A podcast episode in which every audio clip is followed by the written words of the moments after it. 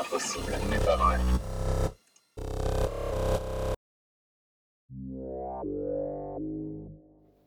Olivier, pour débuter euh, ce podcast, je voudrais que tu nous en dises euh, un peu plus sur tes débuts.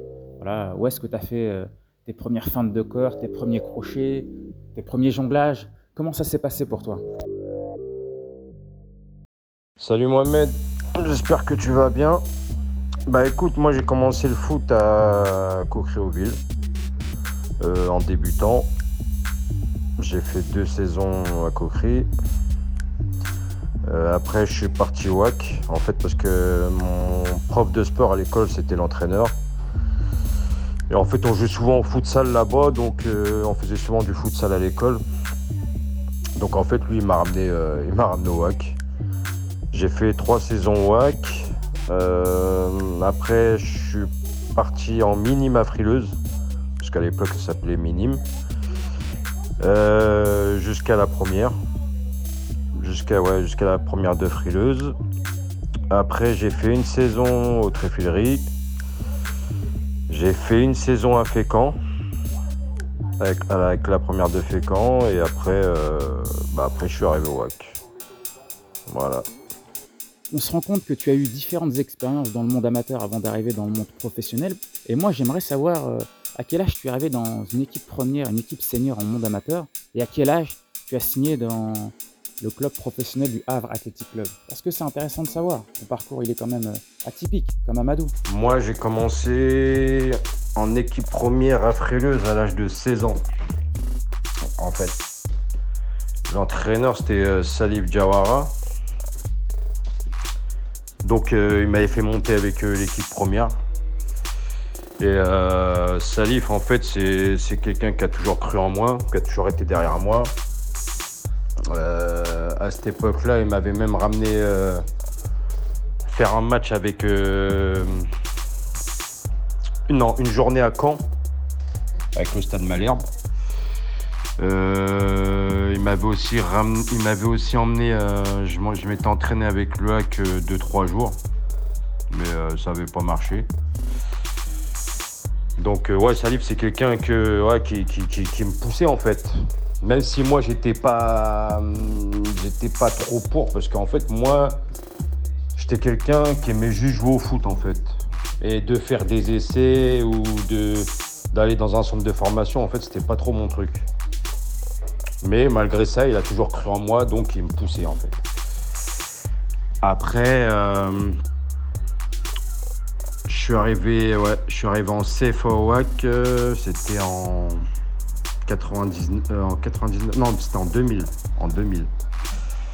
Et en fait, je suis arrivé en CFA c'est grâce à mon ami Bouba Dembélé, parce qu'en fait, moi, j'étais encore à Fécamp. Et on a fait, en fait, Fécamp a fait dépôt de bilan parce qu'ils n'avaient plus d'argent. Et donc, il n'y avait plus d'entraînement en fait. Il n'y avait plus d'entraînement, on jouait que le dimanche. Donc, en fait, Bouba était venu me voir et m'avait dit euh, de venir m'entraîner avec, eux, avec la CFA du HAC. Chose que, chose que j'ai faite une semaine. Ouais, je suis resté une semaine et en fait, après, j'ai arrêté d'y aller parce que Bon, ça me plaisait, ça me plaisait pas trop, quoi. C'était pas trop mon truc. Et pendant 15 jours, en fait, euh, j'ai été absent. Et en fait, Bouba est revenu me voir. Il m'a dit non, écoute, il m'a dit c'est peut-être une chance. Donc, euh, reviens, c'est peut-être une chance pour toi. Donc, en fait, je l'ai écouté, je suis revenu. Et euh, bah, Nasser Larguet, qui était le coach à ce moment-là, m'a proposé de signer une licence. Il m'a proposé de signer une licence, mais avait convoqué dans son bureau. Il m'a dit écoute, nous on peut pas te faire signer de contrat, mais par contre je peux te faire signer une licence. Et si ça marche, bah euh, qu'il fera quelque chose pour moi. Donc j'ai fait euh, bah, une saison euh, en CFA avec deux matchs en, Ligue 1 cette année-là. Et j'ai signé pro bah, l'année d'après. C'est un beau parcours pour arriver au niveau, Olivier. Mais ça prouve aussi que tu vois, ça se joue à rien. Une bonne rencontre. Tu es tombé sur quelqu'un de vraiment bien aussi, Bouba, quelqu'un de très sage qui justement va intervenir sur un prochain podcast. Anthony Lop euh, a souhaité que ce soit le prochain qui soit interviewé. Et tu as également aussi parlé de Salif Diawara, entraîneur qui est quand même reconnu voilà, régionalement, même nationalement. C'est vraiment quelqu'un de bien et qui, moi aussi, c'était un exemple pour moi, Salif, dans, dans ma reconversion. Donc maintenant, on revient vers toi, Olivier, et euh, on parle de la Ligue 1. La Ligue 1 et euh, ton premier pas, ton premier match surtout en Ligue 1, comment ça s'est passé? Toi qui a un an avant été à Fécamp, dépôt de bilan, on est comment dans sa tête? Comment ça se Bah à cette époque-là, c'est Nasser Larguet qui me convoque dans son bureau et qui me dit que cette semaine, euh, en fait, je suis avec les pros et que je serai même peut-être dans le groupe contre Lens. Donc en fait, euh, bah, la semaine, je m'entraînais avec les pros, tout se passe bien. Et en fait, jour de match, euh, Jean-François Domer, qui était le coach à l'époque, euh, me convoque. Et il me dit, ouais, écoute, ce soir, tu es titulaire. Donc après, bah après, content, hein, pas se mentir, très content. Parce que moi, en fait, j'arrive de, de Fécamp, pas de contrat. Et je me retrouve je me retrouve, je me retrouve à jouer contre le RC Lens. Avec les grands joueurs qu'il y avait à l'époque, euh, Corridon, Utaka, Rigobert Song. Des mecs qu'on regarde à la télé, quoi. Donc, euh, donc euh, non, non, très content. Et, en plus, le match se, se, passe bien pour moi. Donc, donc voilà. Et en fait, ensuite, le week-end d'après, je suis titulaire face à Lille face à Lille aussi. Donc, euh, non, non, non, très content, très content. Et après, bah, je pense que c'est ce, que, ce qui a fait que j'ai signé euh, pro euh, l'année d'après. Il est beau ton parcours, Olivier. Il est vraiment beau. Donc là, c'est parti, ça y est. Tu joues contre Lens, tu joues contre Lille. Et allez, maintenant, donne-nous plus de détails sur ta saison avant que tu signes professionnel. Écoute, comme je t'ai dit, moi j'arrive de Fécamp, CFA 2. Et j'arrive au WAC, bah, c'est en CFA à l'époque. Donc euh, quand on arrive de, de CFA2 à un centre de formation, bah, c'est complètement différent. Hein. On voit bien qu'il y, a, on voit bien qu'il y a une grosse différence, tu vois. Donc en fait quand j'arrive et tout, euh, truc tactique, tout ça, moi j'ai pas j'ai pas trop appris à Fécamp. Donc euh, j'arrive, il faut que il faut que je bosse, il faut que je bosse. Donc, euh, à reprise un petit peu compliqué. Un petit peu compliqué, mais après, euh, avec le travail, en fait, j'y arrive et, euh, et en fait, bah, je m'impose comme. je m'impose comme un titulaire en CFA. Même quand les pros ils redescendent, je joue. Alors que alors que quand il y avait des pros qui redescendaient, euh, il y avait beaucoup de joueurs, ils allaient jouer en DH. Et moi non, moi je jouais, euh, je jouais même quand il y avait les pros qui redescendaient. Donc, euh, donc non, non, très bonne saison. Très bonne saison. Bah, Nasser Larguet est très content de moi. L'année d'après, tu signes donc footballeur professionnel. Moi, j'aimerais savoir, ça fait quel effet de signer professionnel? Parce que tu vois, pour le rêve de beaucoup de jeunes, c'est de se dire, moi je débute le football, mais je veux signer ce contrat. Comment ça s'est passé, euh, voilà, ce, petit moment avant que tu signes professionnel? Bah franchement, Mohamed, euh, je veux pas te mentir. Même toi, tu te diras peut-être que je suis fou. Hein. Mais honnêtement, honnêtement, ça m'a... Franchement, ça m'a rien fait. Franchement, c'est bizarre de ce que je te dis, hein, mais non, Enfin, content. Content, mais sans plus, en fait. Sans plus. En fait, content, oui, parce que bah, je me dis, euh, euh, voilà quoi, je suis, ça y est, je, suis joueur de foot professionnel. Mais après, euh, en fait, le problème, c'est que, en fait, moi, j'arrive par hasard, en fait. En fait, c'est pas un truc où, ou dans ma tête, ou même quand je suis petit, je me dis, ouais, je veux être footballeur professionnel. En fait, c'est pas ça, moi. Et c'est même, je pense que c'est même pas que moi. Je pense que déjà, c'était notre, euh, notre génération, elle était comme ça.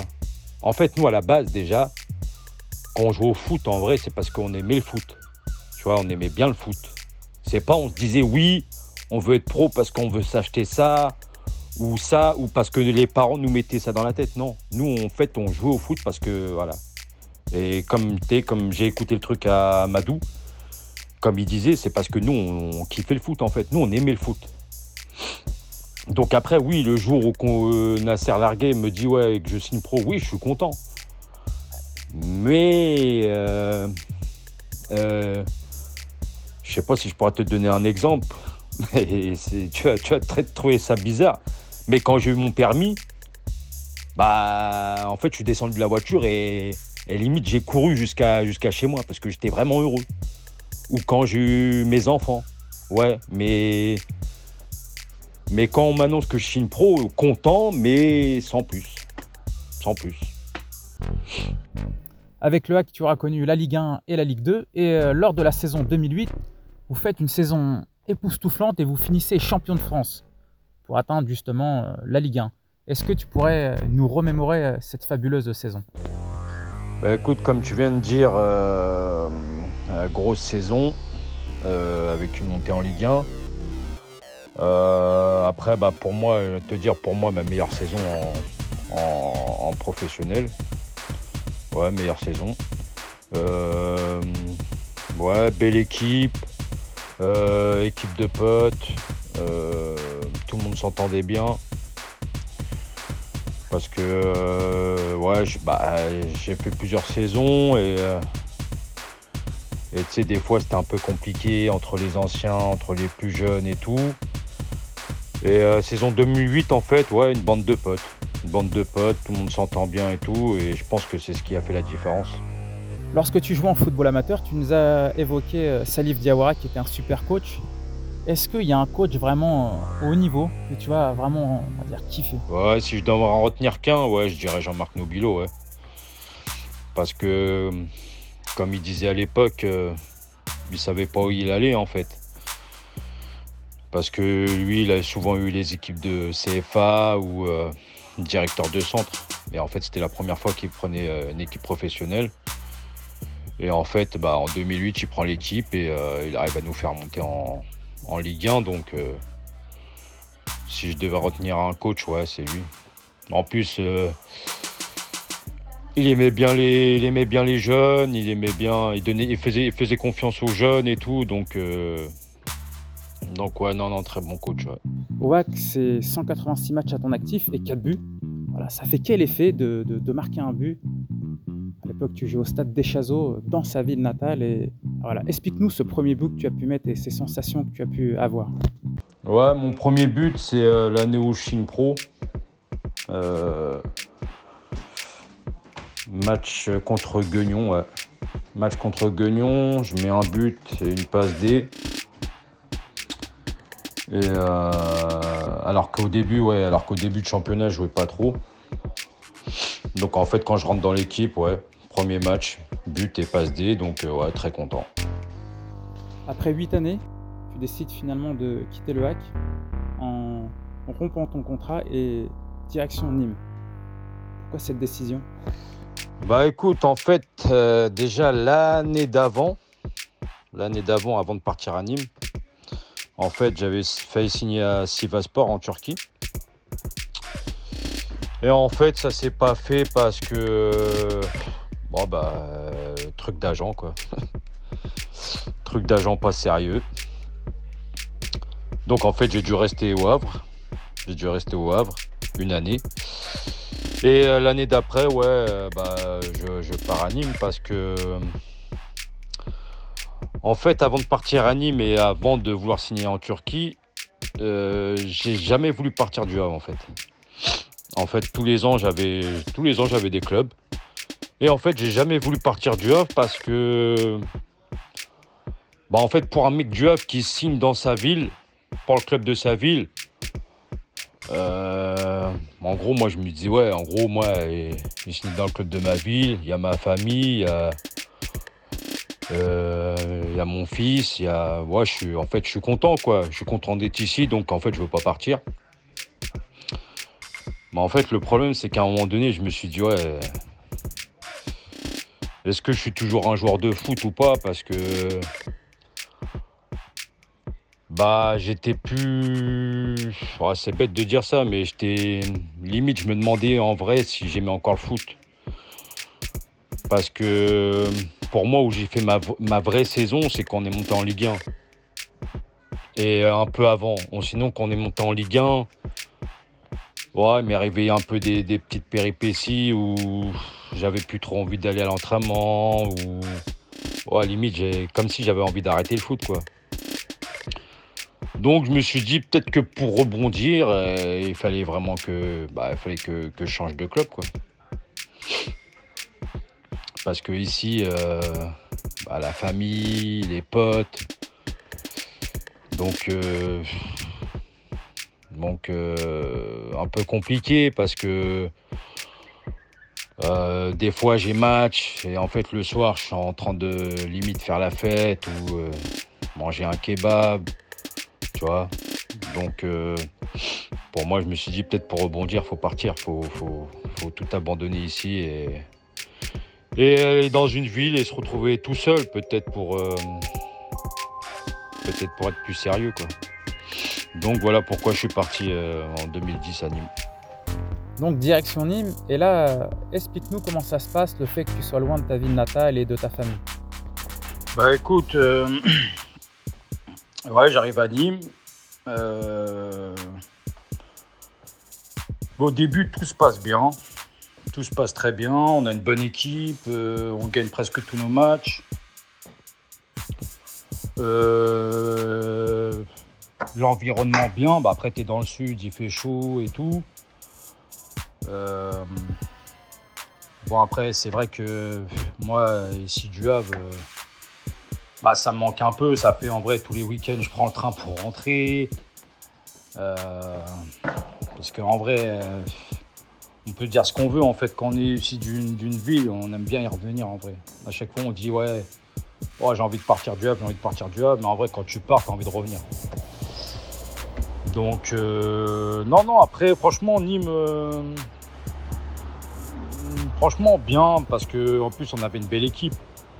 On avait une belle équipe euh, du début du championnat au mois de décembre. Ouais, on est, on joue, euh, on est dans les trois premiers. Enfin, au mois de décembre, on arrive, on est, troisième. Et en fait, c'est au retour des vacances, euh, bah, tout, commence à se dégrader, quoi. Puisque au retour des vacances, je reviens, notre attaquant, notre buteur, il signe en Ligue 1. On avait un autre mec, Benjamin Mukanjo, lui signe à Monaco. Euh, en gros, presque tous les joueurs ils partent. Ça fait après, euh, deuxième partie de championnat, on se retrouve qu'avec des jeunes, des jeunes de CFA. On se retrouve, même avec un ancien qui jouait à Nîmes à l'époque. Et en fait, il était à l'époque là, il était cuisinier. Ça veut dire, euh, il, s'entraînait et quand il avait fini l'entraînement, il partait faire la cuisine donc en fait, bah, deuxième partie du championnat, euh, un peu compliqué, ça fait on descend. On descend en national. Et moi, en fait, j'avais signé deux ans à Nîmes. Et euh, cette année-là, c'est Ajaccio qui monte. Et en fait, moi, en fin de saison, il y a un, coéquipier à moi qui, qui, était à Nîmes, qui signe Ajaccio et qui, et qui m'appelle et me dit ouais écoute euh, le recruteur d'Ajaccio il veut, il veut que tu signes aussi. Donc moi à la, fin de saison et tout je passe au bureau et tout. Et moi je vais voir le, président, je lui dis écoutez président, euh, moi j'ai un club de Ligue 1 et tout donc euh, faut qu'on trouve un arrangement pour me laisser partir gratuit parce que moi j'ai 31 ans. Je dis, moi, quand je suis parti du hack, j'ai fait une fleur sur mon salaire. J'ai dit, donc, euh, en gros, à vous de me rendre l'appareil. Et en fait, au moins deux, trois rendez-vous, il n'a jamais, voulu, il a, jamais voulu rien savoir. Donc, en fait, moi, euh, m'a un peu énervé. J'ai préparé mon déménagement et je suis rentré au Havre. Et en fait, je me suis fait licencier et euh, bah, pendant un an, pendant un an, j'étais au chômage. Après un an de chômage, euh, en fait, mon ancien coach que j'avais, qui m'avait fait venir à Nîmes, euh, qui m'appelle un jour et qui me dit ouais, euh, Si, si, j'étais toujours en forme et si ça, ça me tentait de venir signer à Ajaccio, ça fait, je suis parti 2-3 jours, je me suis entraîné avec eux, tout ça. Et après, elle me dit écoute, si tu te sens, euh, on te fait signer un an et si ça marche, bah, tu prolonges avec nous. Donc en fait, euh, départ à Ajaccio.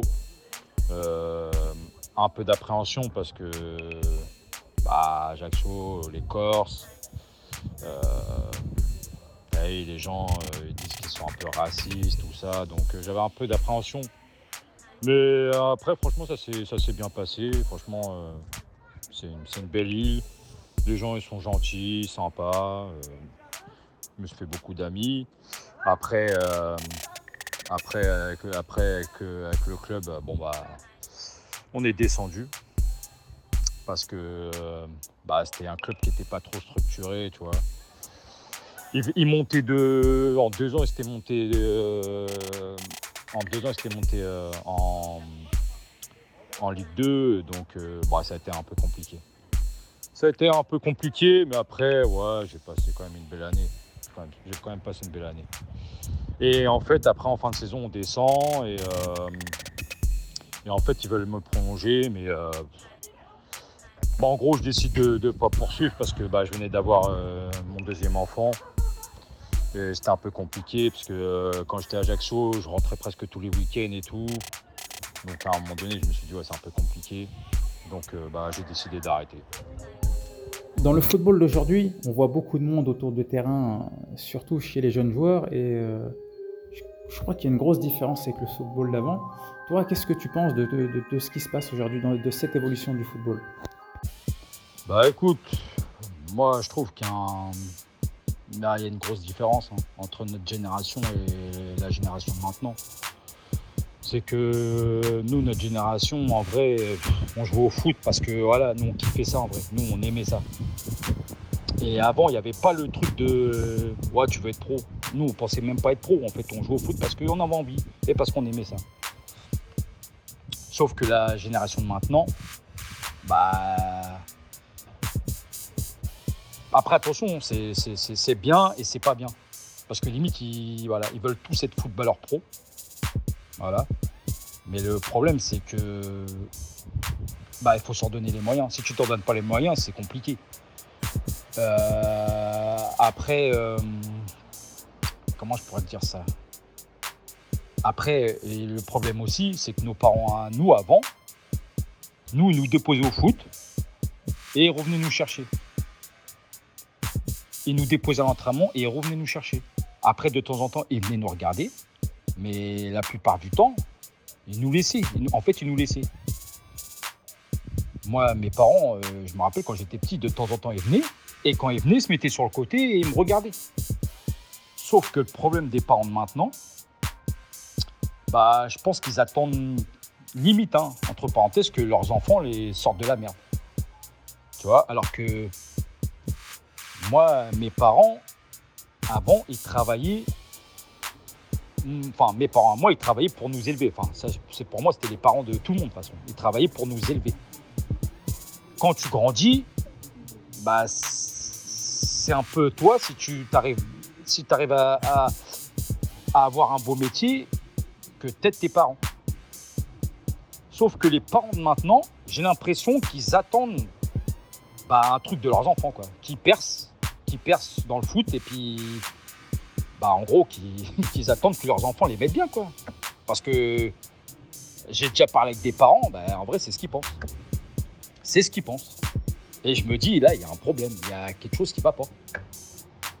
Moi, mon fils, il joue pas au foot, mais demain, euh, moi, je m'en fous en fait de ce qu'il fait. Tant qu'il a tant qu'il arrive à trouver un métier et que ça lui plaît, moi, c'est le principal.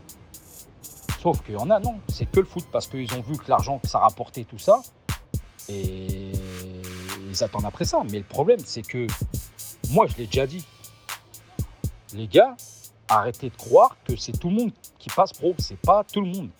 Ce n'est pas tout le monde. On va dire sur un million, bah, tu en as peut-être 100. Alors qu'un million, c'est beaucoup, mais tu en as peut-être que 100. Donc, à un moment donné, euh, c'est bien de les pousser dans le sport, oui, mais il faut aussi leur faire comprendre.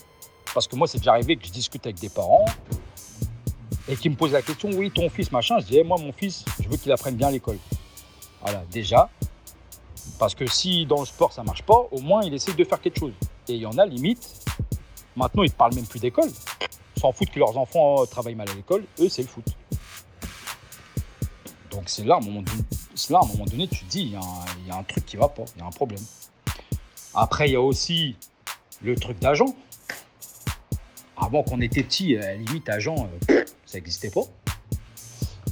Et maintenant, limite, tu as plus d'agents que de joueurs de foot. Tu vois, tu te dis, euh, tu dis, il y a un gros problème.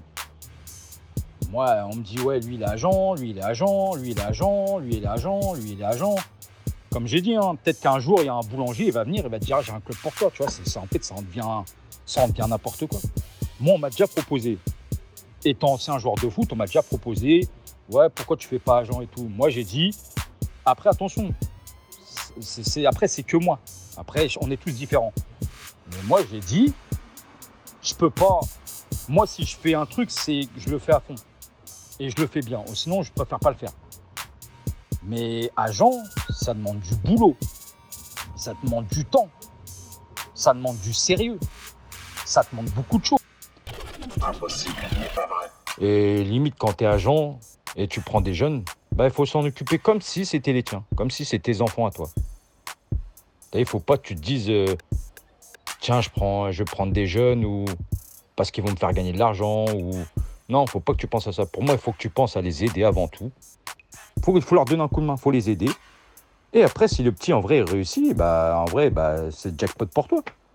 Mais il faut pas, faut pas partir dans le truc où, ouais, lui, il va me rapporter de l'argent. Non, faut pas penser comme ça.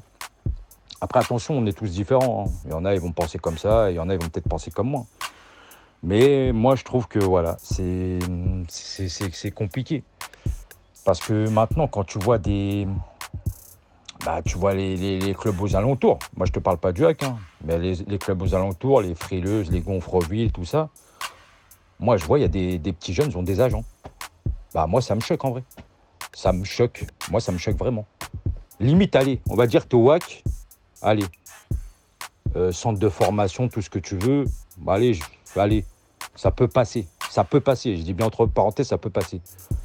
Mais quand tu es dans un petit club, tout ça, les alentours, mais comment tu peux avoir des agents? C'est. Enfin, je sais pas. Après, c'est peut-être devenu... c'est peut-être comme ça maintenant. C'est peut-être devenu une mode. Hein.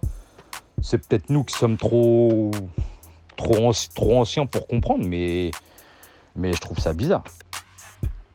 Moi, euh, je me rappelle, étant jeune, j'ai joué avec, eh, des sacrés joueurs. Hein. Sacrés joueurs. Limite même eh, plus fort que moi. Pourtant, c'est moi qui ai signé pro, tu vois, mais j'ai joué avec des mecs. Mais et je peux t'en citer, hein. Je peux t'en citer des mecs avec qui j'ai joué qui étaient vraiment forts. Euh, des, je sais pas si les gens, bon après, je vais te sortir des noms. Je sais pas si les gens connaissent, mais un mec comme Rezak Benahi, mais quand il était jeune, mais c'était un truc de fou. Tout le monde parlait de lui en vrai. Tout le monde parlait de lui. Des mecs comme Jawad Abdelawi. Jawad. Ah, tout le monde doit connaître Jawad. Quand il était jeune, c'était un truc de fou. Euh, les Anthony Lop, Bouba Dembélé. Eux, en moins de 15, quand ils étaient en moins de 15, c'est pareil, tout le monde parlait d'eux. Bah, demande-leur s'il y avait des trucs d'agent ou machin. Ça n'existait pas, ça. Ça n'existait pas. Donc maintenant, pourquoi?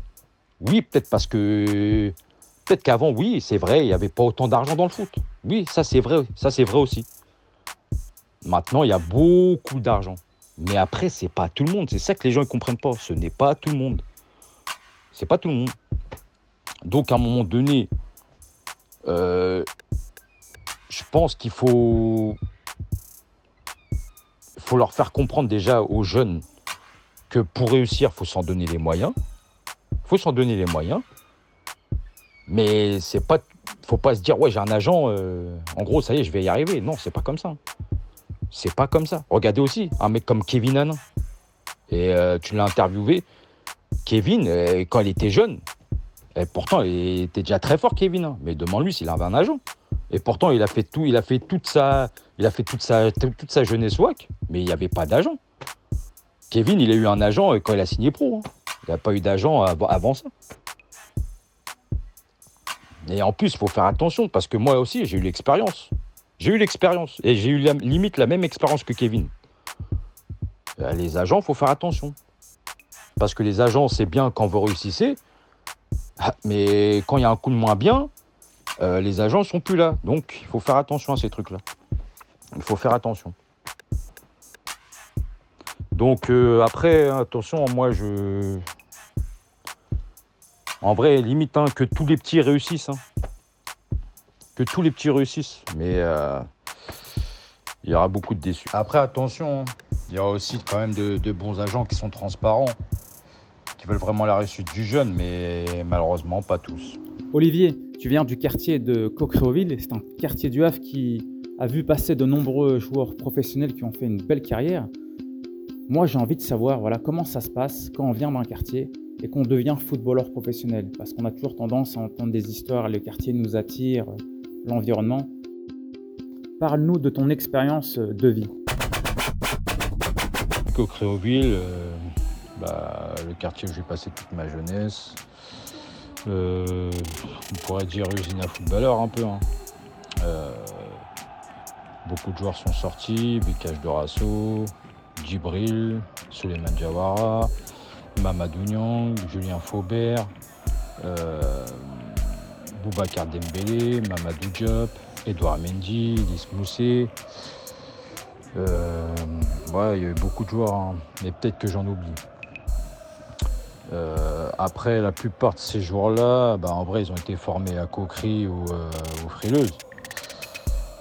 parce qu'il ne faut pas oublier aussi Frileuse. Frileuse, club d'Aplemont, mais qui est collé à Coqueréauville en vrai, tu vois. Donc pour moi, c'est pareil. Euh, bah, à l'époque et toujours maintenant, c'était Salif. Tu vois, Salif, euh, grand du quartier. Euh, Salif à l'époque et même maintenant, c'est Salif ça a toujours été quelqu'un de bienveillant. Donc lui, il préférait aller chercher les petits au quartier et les ramener au foot que les laisser, les laisser faire des bêtises au quartier, tu vois. Donc, donc non, je pense que c'est une fierté c'est une fierté pour, pour Coqueréauville. Puis ça prouve que même que euh, si tu viens d'un quartier et qu'il y a une certaine tentation pour faire de l'argent facile, on peut éviter ça et se concentrer sur euh, un objectif pour y réussir en fait hein, quand tu regardes bien. Donc euh, après aussi pour moi je pense que c'est Djibril qui a mis la lumière sur Coquerie. Car à cette époque-là en fait c'était dur de signer pro en fait. C'était bah, limite, ça a été le premier avec Vikash, tu vois. Après, Vikash était autre chose parce que Vikash était un mec d'Aplemont. Mais euh, c'était pas un mec qui traînait au quartier. Que Djibril, oui, tu vois. Euh, Djibril, nous, on était petits, on, on allait le voir à des. Euh, on le voyait au quartier comme un mec normal, tu vois. Donc, donc non, non, c'est une, une, une, grosse fierté, tu vois. Et en plus, Djibril, quand je suis devenu pro, moi, c'était un mec qui me parlait souvent, il me donnait des conseils. Car euh, quand tu arrives dans ce milieu, il y a beaucoup de choses qui changent en fait dans ta vie, tu vois. Il y a certaines personnes qui te voient autrement. Euh, y a. En fait, le métier de footballeur, c'est un métier à part en vrai, tu vois. Donc. Euh, donc c'est un peu compliqué. Après, moi, j'étais un peu comme Djibril, tu vois. J'étais pro, mais j'étais toujours au quartier. Euh, je, traînais avec euh, je traînais avec mes potes, j'ai jamais changé. Euh, après, comment je pourrais te dire ça? Le quartier, c'est bien, les potes, c'est bien, tout ça, tu vois. Mais après, le foot, c'était mon métier quand même, tu vois. Donc rester à des heures, à des heures tardives ou, tu vois, au lieu d'être au quartier, des fois, il faut se reposer. moi, je le faisais pas, tu vois. J'étais voilà, au quartier avec mes potes et tout. Et moi, ça, souvent, on me l'a souvent assez répété et reproché que, en gros, euh, bah, j'aurais peut-être pas fait comme ça, j'aurais eu une meilleure carrière, tu vois. Mais après, je regrette pas, moi, tu vois. Comme je t'ai dit, c'est venu comme ça, et puis, euh, puis voilà, j'en suis content, tu vois. Après, quand tu deviens un joueur de foot professionnel et, tout, et, et que tu viens d'un quartier, bah, ça t'ouvre des portes, tu vois. Tu peux faire de nouveaux projets, il y a plein d'opportunités qui se présentent à toi, tu vois. Il y a, ta vie, tu vis ta passion, tu peux en faire profiter tes proches. Mais après aussi, à côté de ça, il y a des points négatifs, tu vois. Il y a des nouveaux amis qui, qui s'intéressent à toi, pas pour les bonnes raisons. Euh, t'attises la jalousie des gens, t'as as des problèmes en fait auxquels tu n'auras pas été confronté, tu vois, si tu n'auras pas été footballeur. Après, je pense qu'il faut, qu'il faut, qu'il faut faire attention et, essayer de bien s'entourer. Après, je sais que c'est compliqué, hein. mais c'est comme ça. Après aussi, euh, il y a aussi, aussi, moi je pense que quand tu as la chance de réussir, il euh, faut le faire à fond parce que pour moi la chance, tu as eu... En vrai, c'est une chance aussi d'être footballeur parce que j'ai envie de te dire, tu peux avoir du talent.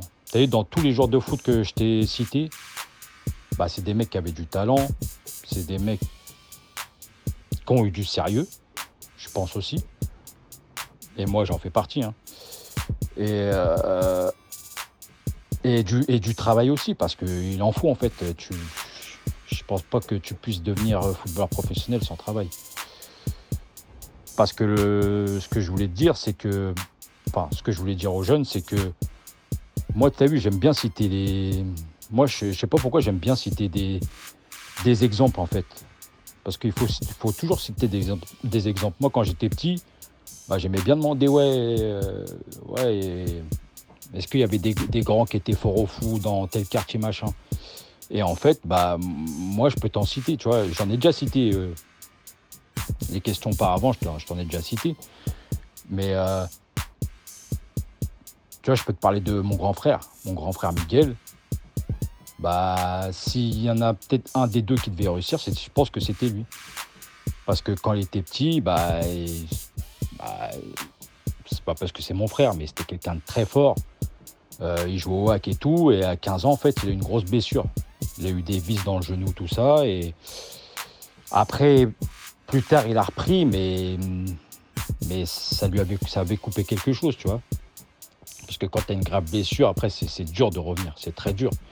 Euh, un mec comme Sébastien Bobinet, quand il était petit, euh, presque tout l'œuf parlait de lui. Parce que c'était un joueur de fou en vrai, tu vois, et c'est pas pour ça qu'il a réussi. Un mec comme Amadinias, euh, moi, j'étais pro. Et lui, il était venu en essai WAC.